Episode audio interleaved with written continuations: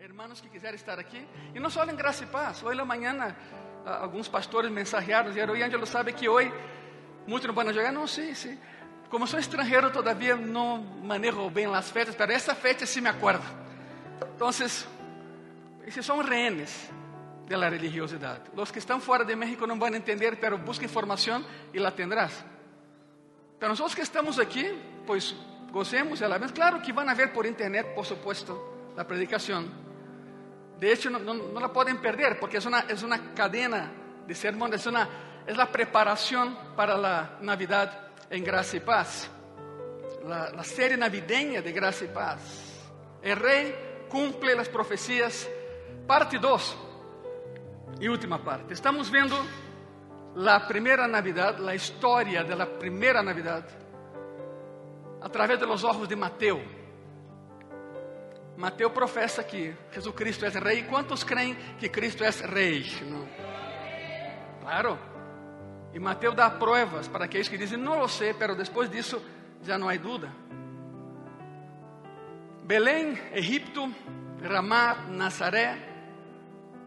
que tem em comum essas quatro ubicações geográficas? Pois foram parte da primeira Navidad. E repito, o extraordinário é que cada quem está associado com uma cidade onde, onde nasceu.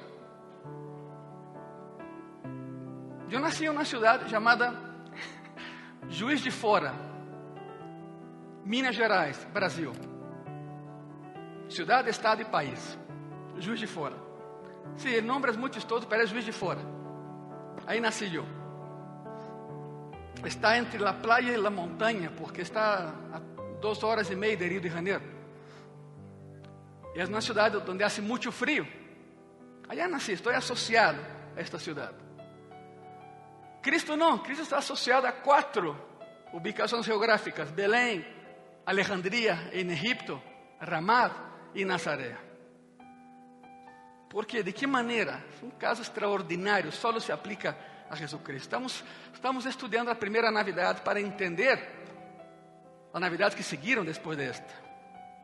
Já vimos, perdão, o nascimento em Belém. Já vimos o êxodo a Egipto.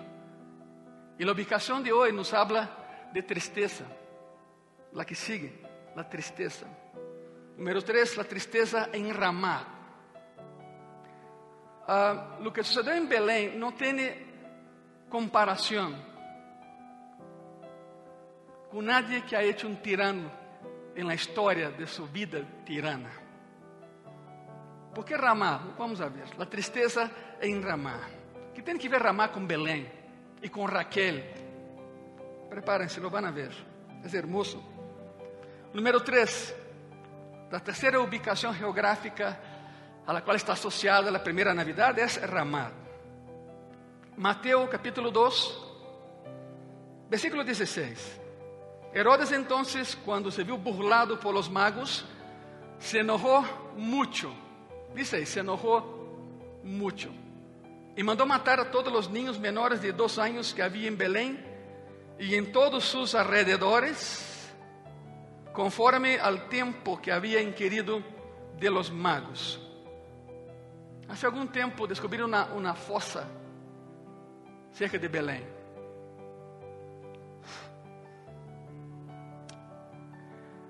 Os arqueólogos começaram a ver que todos os ninhos eram puros ninhos que estavam nessa fossa comum tinham de dois anos hacia abaixo. Fecharam as mortes del año 1, año 2, meses mais, meses menos. E a fossa quedou marcada como, como os ninhos de Herodes. Eram 63. 63. Alguns foram mortos decapitados, outros acerrados, outros empalados, e a maioria estrangulado. A tristeza enramada. Herodes se enojou muito. A expressão se enojou muito é, é uma sola palavra em grego que está aí, é tomó. Eso se enojó mucho, es una sola palabra, tomó. Significa enojo violento, enojo fuera de control. Se enojó tanto que perdió el control.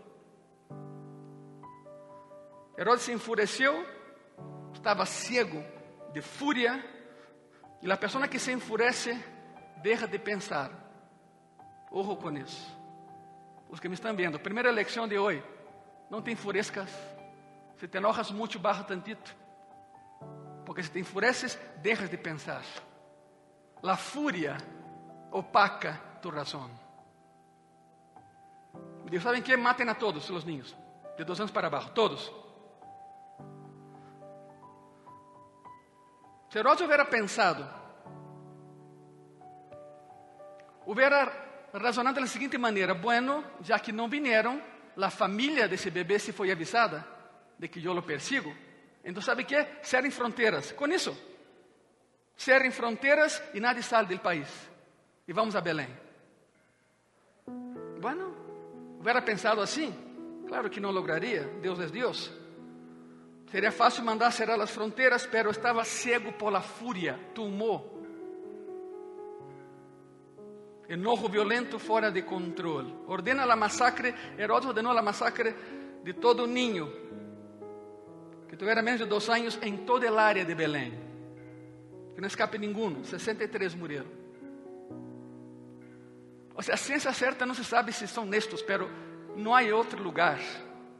Não há outro lugar. Se buscas na internet, vas a encontrar algo muito curioso. Alguns arqueólogos desse equipo eram cristianos e se deram conta de lo que havia passado aí e se encaram e choraram. Dois mil anos depois, os demais se uniram em oração. Foi bonito, triste, tristemente bonito. Arqueólogos científicos preparados para controlar sus emociones, su entorno, pero no aguantaron a ver 63 niños, ni una niña, todos niños. 63 niños muertos de manera tan salvaje. Salvaje. Herodes entonces, ciego por la furia, ordena la masacre de todo niño de menos de dos años en Belén y alrededor. É uma imagem que não queremos ter, pero não há como. Piénsalo bem. Soldados indo de casa em casa, arrancando a los niños de los braços de su papá ou de su mamá. Claro que algum papá ou mamá resistiu lo mataram também. Lógico. Perseguindo a madres que huíam com seus ninhos em braços. As madres pensando: o que está passando aqui? Por quê? O que está passando? Não sabiam. Os niños eram arrancados aí mesmo, degollados, perforados, lacerados, cortados, alguns estrellados contra as paredes. Muita maldade no mundo, muita maldade. E foi o que passou em Belém. Se é certa a conclusão que chegaram os arqueólogos, foram 63 os ninhos que foram mortos aí. Uno pensa, Bueno, claro, não justifica nenhum, verdade? Pero eu pensei que eram miles. Belém tinha 300 habitantes. 300 habitantes. Que matem 63 ninhos. O sea, com um já seria dantesco, horrível. Com um já seria horrível. Pero imagínate 63. Herodes se concentrou no em buscar para adorar, se concentrou em buscar para matar. Esse foi seu enfoque. Vou executá-lo. Claro que não lo logrou, por supuesto que não. Pero claro, houve llanto, tristeza, dolor, gritos. Mateus capítulo 2, versículo 17 e 18. Então se cumpriu o que foi dito por o profeta Jeremias, quando dijo, e aqui vem: Voz foi oída em Ramá, grande lamentação, lloro e gemido. Raquel, que llora a seus hijos, está subrayado, mira, e não quis ser consolada porque pereceram. ¿Sabe o que é isso? La resignação. Já morreu. Não me console. ¿Para quê? Já não vai regressar. Ya no, no lo tendré en mis brazos otra vez. No me consuele. Es más que eso. Mateo es el único de los evangelios que menciona esa masacre. El único evangelio que menciona esa masacre. E tem que ver com a profecia de Jeremias. Qual profecia? Jeremias 31, versículo 15. Assim ha dicho Jeová: Voz foi oída em Ramá, llanto e lloro amargo. Raquel, que lamenta por seus hijos, e não quis ser consolada acerca de seus hijos, porque pereceram. O mesmo, porque pereceram. Hablemos del contexto para que entenda exatamente como Mateus aplicou isso. O contexto é muito importante. Ponga muita atenção. Deixa tu Bíblia aberta aí e ponga atenção. O que tem que ver Belém com Ramá, com Raquel? Por que Mateus menciona essa profecia? Porque tem todo que ver. O ministério profético de Jeremias provavelmente foi o ministério profético mais trágico de la historia de Israel. Profetizó la condenación de una nación que estaba muerta en vida. No la levantó, la acabó. Y tristemente Jeremías sabía que nadie le iba a escuchar, nadie se arrepentiría. Y entonces la cautividad sería el castigo. Él sabía. Por 52 anos profetizou e nadie lhe creia. Nadie. Alguns teólogos dizem que Jeremias é conhecido como o profeta de Orón, porque sempre reclamava, sempre chiava, sempre chorava. Bueno, pero mais adelante vendria uno mais poderoso que Jeremias, que pronunciaria a mesma condenação sobre a mesma nação. Mateus capítulo 23 versículo 37 y 38. Jerusalén, Jerusalén, que matas a los profetas y apedreas a los que te son enviados. ¿Cuántas veces quise yo juntar a tus hijos como la gallina junta sus polluelos debajo de las alas y no quisiste? He aquí, vuestra casa os é dejada desierta. Cristo vê a Jerusalém, chora e diz isso. Quantas vezes les quis ajudar e me rechazaram? Quantas vezes os quis proteger e se foram tras outros ídolos e outros deuses? Pero escute isso, aún na profecia trágica de Jeremias há esperança. Del capítulo 30 al 33 de Jeremias, são quatro capítulos llenos de esperança gozo y consuelo. Los cuatro. Porque aunque hay lloro, como en esos días que vivimos, por pérdidas que algunos no han superado todavía, aunque haya lloro y haya lamentación, hay esperanza. Estos capítulos se adelantan a la llegada del Mesías. Jeremías 30 al 33 hablo de la esperanza del Mesías que viene, que va a restaurar todo lo que se fue dañado, todo lo que se dañó.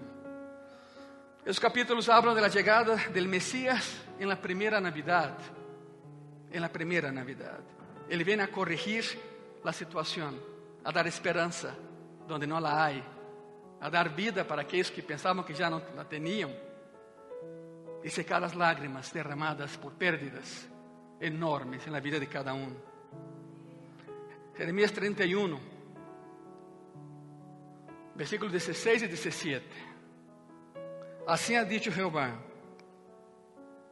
Reprime de llanto tu voz e de las lágrimas tus ojos, porque salário há para tu trabalho, dice Jeová, e volverão de la tierra del enemigo Esperança há para tu porvenir, dice Jeová, e los hijos volverán a su propia tierra. 70 anos durou o cautiverio, pero um dia terminou. Um dia terminou. Hubo lloro. Aí estava Raquel llorando por seus hijos, porque havia lloro. había lamentación debido a la tragedia, la condenación, la destrucción que vino a una nación que rechazó a su Mesías. Pero al mismo tiempo había esperanza porque aún ahí había quedado un remanente. Y un día, un día, de acuerdo a Romanos 11, Dios va a volver a congregar a toda la nación de Israel.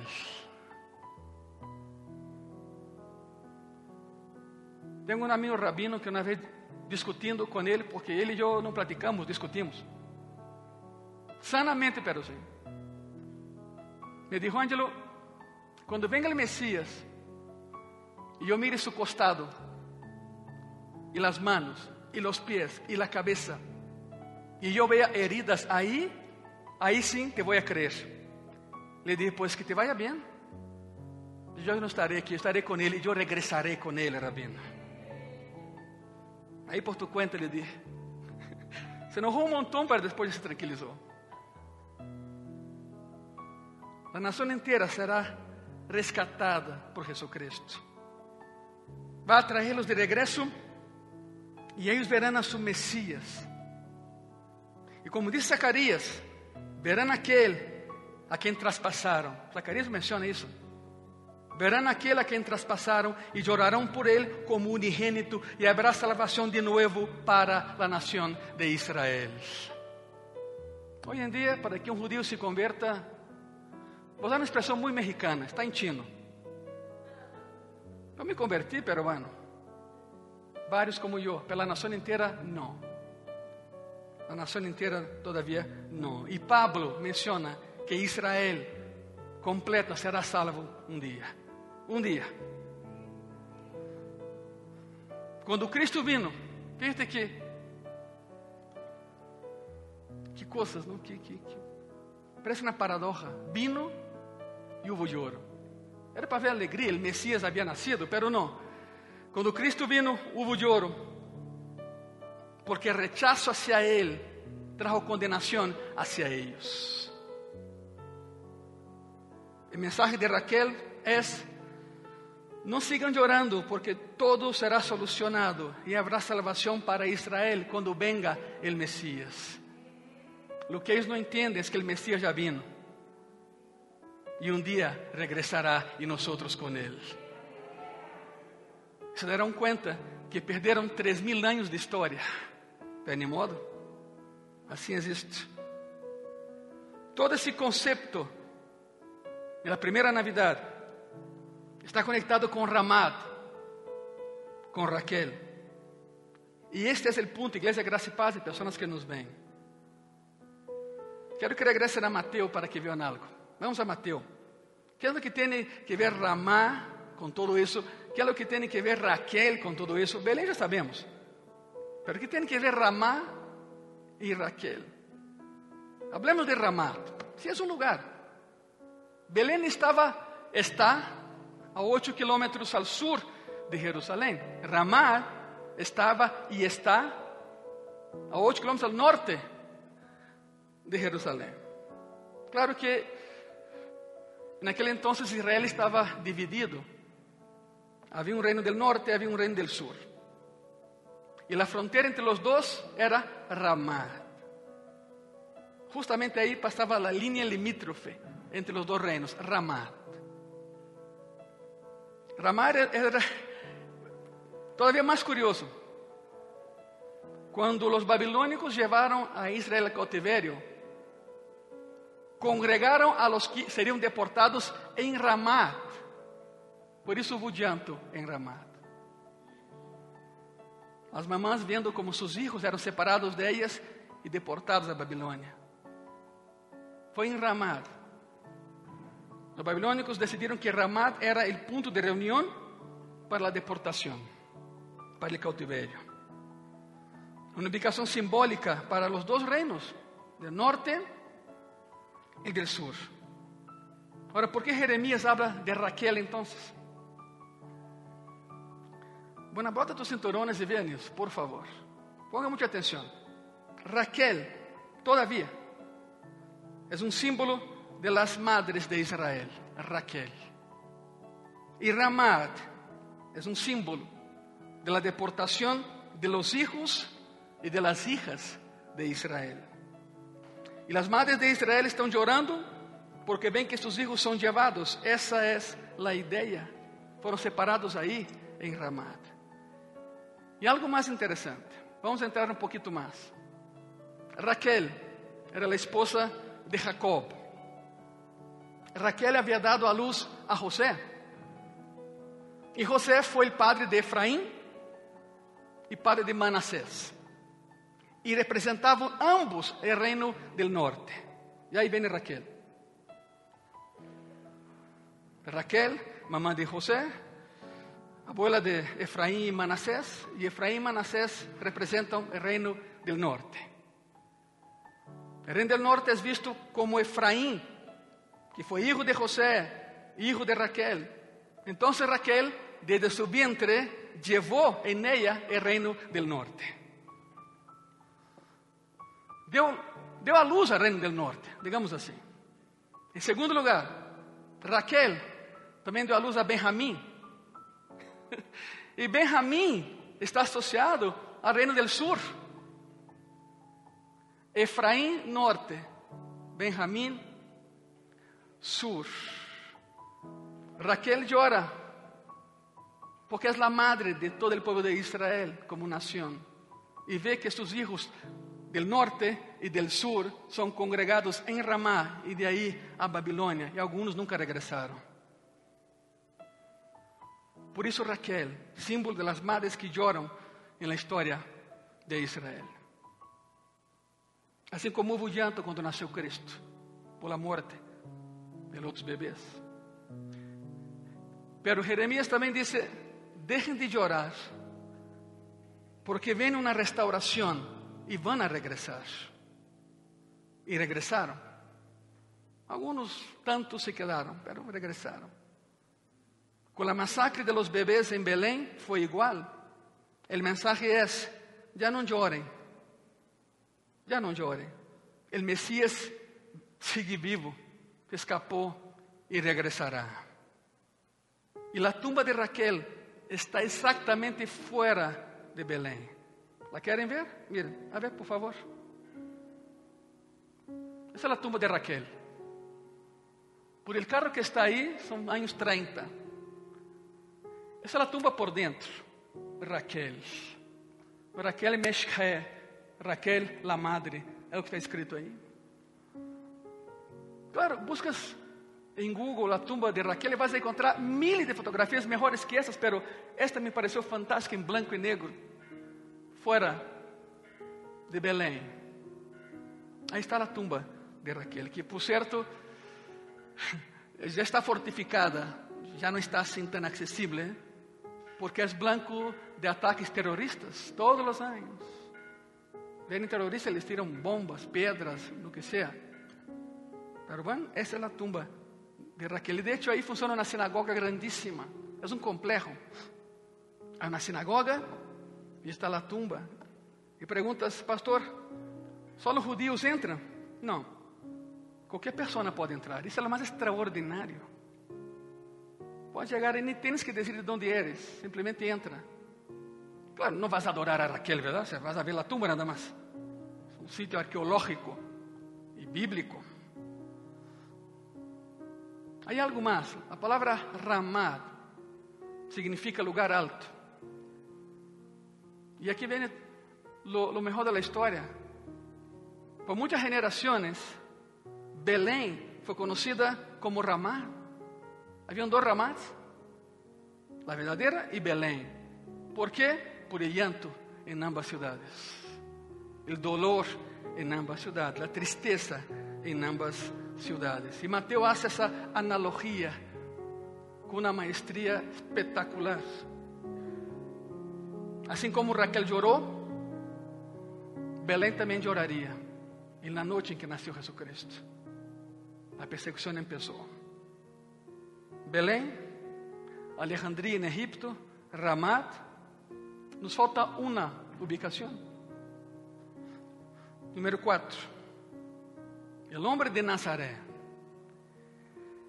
Y quiero que entiendan algo. Yo, yo no quiero acabar con tu fe ni con tu religiosidad, ni- pero tienes que entender algo de Nazaret.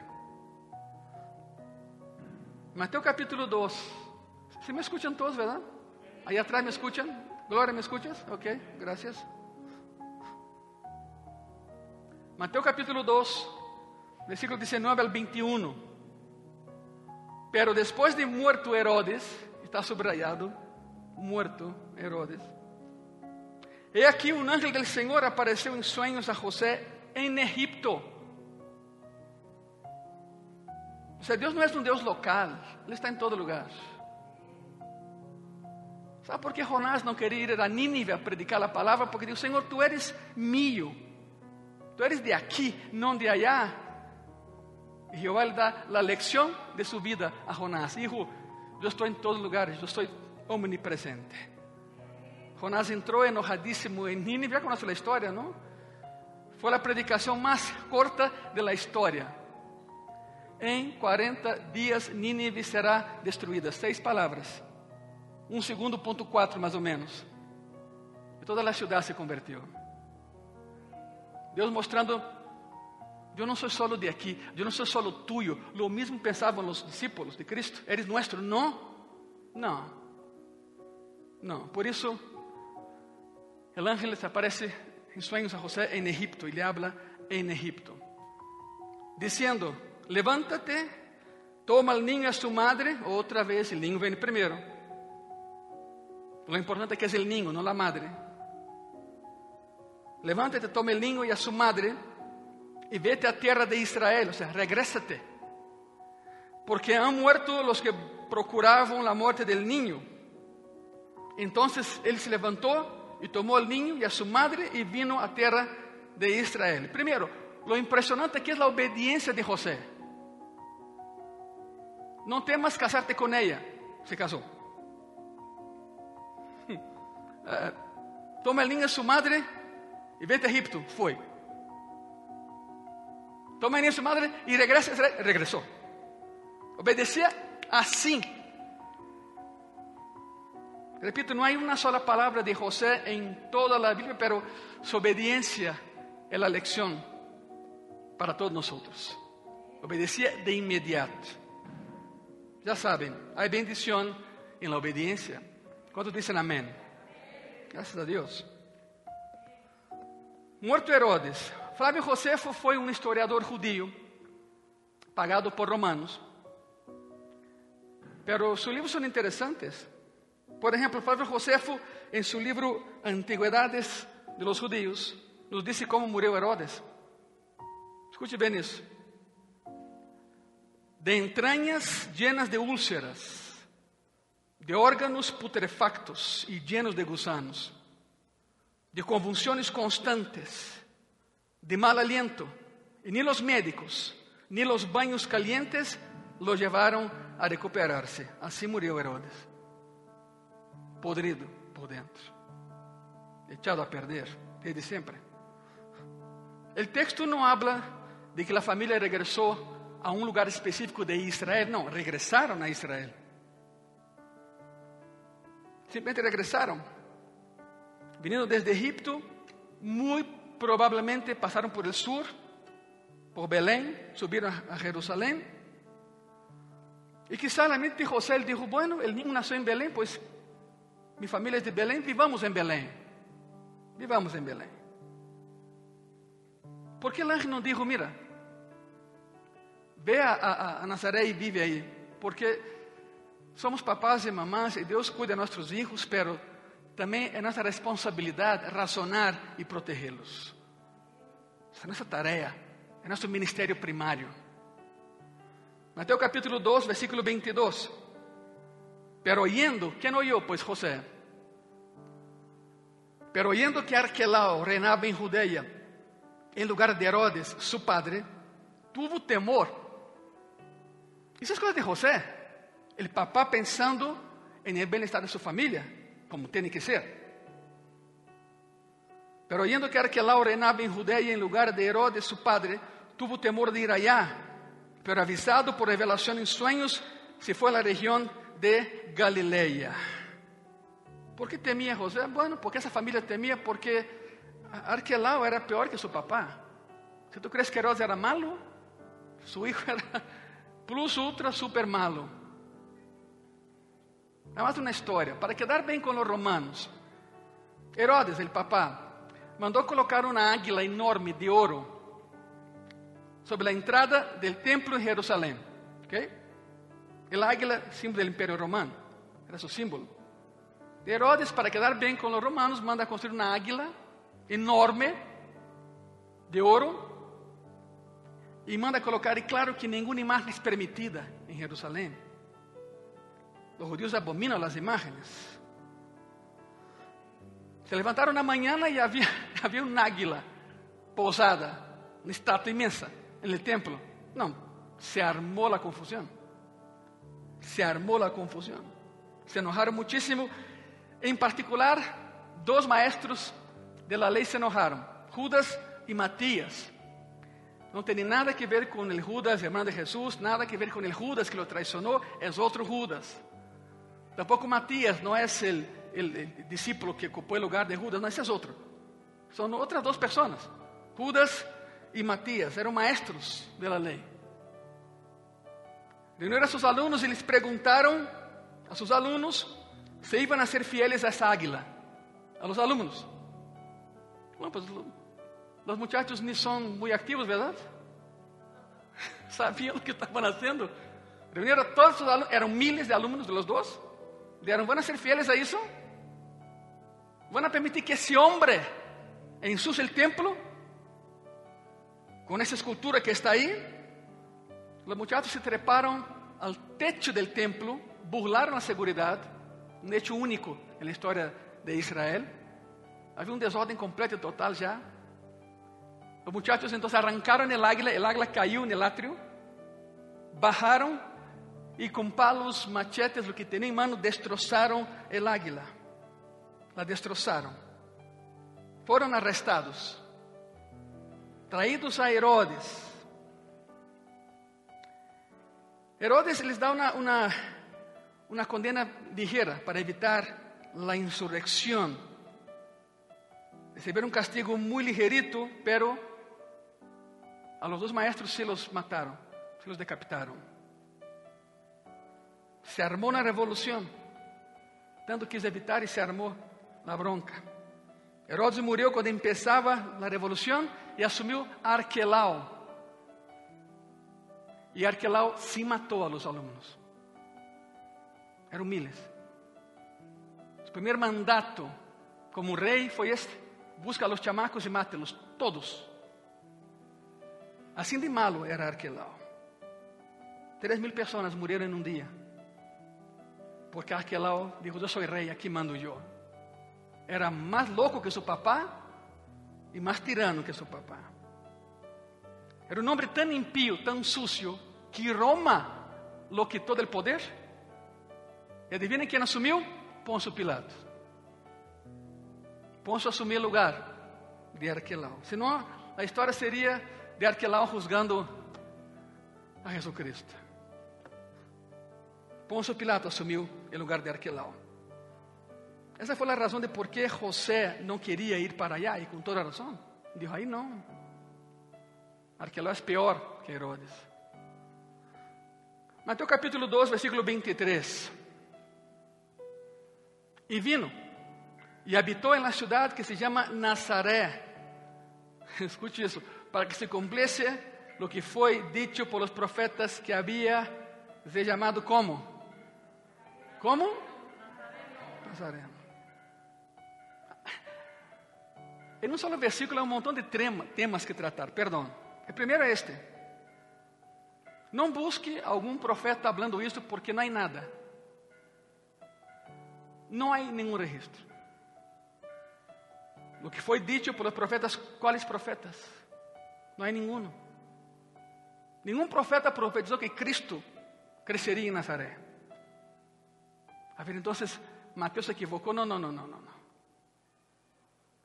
Foi dito, pero não quedou escrito. Muitas coisas foram ditas e não foram escritas. Se fuera tan trascendental estaría registrado, pero no quedó registro. Simplesmente Mateus menciona, foi dicho por los profetas, pero no escrito por los profetas. El texto habla que dijeron, pero no menciona que lo escribieron. E aqui vem a outra. Uma pessoa nascida em Nazaré não era nazareno. Se conhecia como Nazário, não nazareno. Pastor, então, de onde sacamos? Hasta que encuentres um culpable, pues busca a tradução, o tradutor. Los que eram de Nazaré eram conhecidos como nazários. A palavra nazareno simplesmente não existe. Te digo, não quero acabar com tu fé, pero dejemos assim. Además, a palavra que aparece aí, habría chamado nazareno, a palavra nazareno que está aí não é nazareno, é netzer. Habría se chamado el netzer. A palavra é netzer, e netzer significa algo pequeno que transforma em algo enorme. El Netzer. Algo que hoje é grande, pero nasceu sendo muito pequeno, muito insignificante. Su nascimento em Belém, su éxito, éxodo a Egipto, a massacre em Ramat, e foi criado em Nazaré. Os quatro lugares têm que ver com a primeira Navidade. E por que Nazaré? Porque aí Desde tempos antes, Nazaré era um lugar menospreciado e despreciado.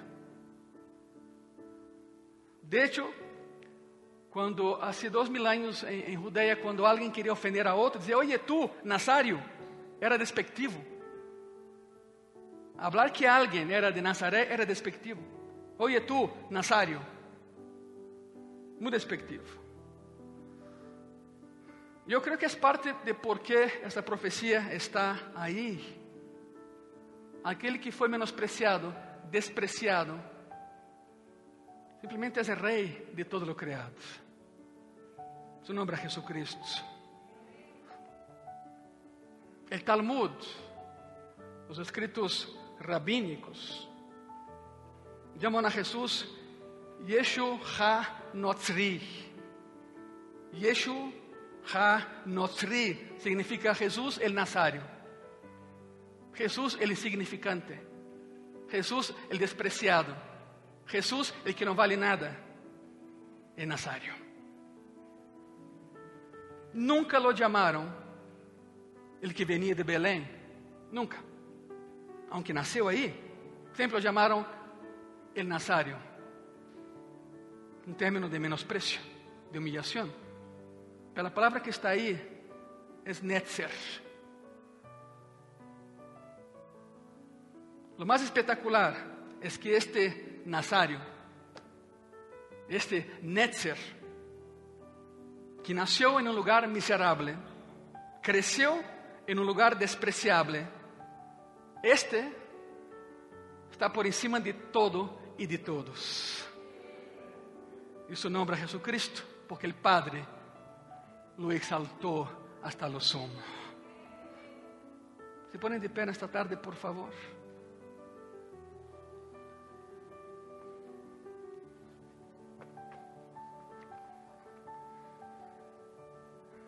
Párense los que puedan y dê un aplauso a ese rey que tenemos maravilloso.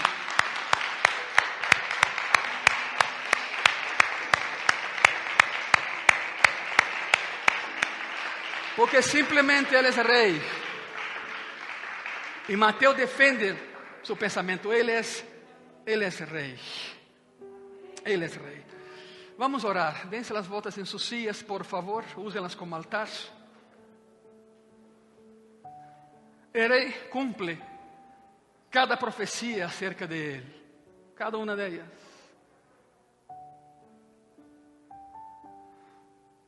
No início dessa desse sermão domingo passado, eu mencionei que Cristo ao nascer cumpriu 330 das 332 profecias sobre o Messias.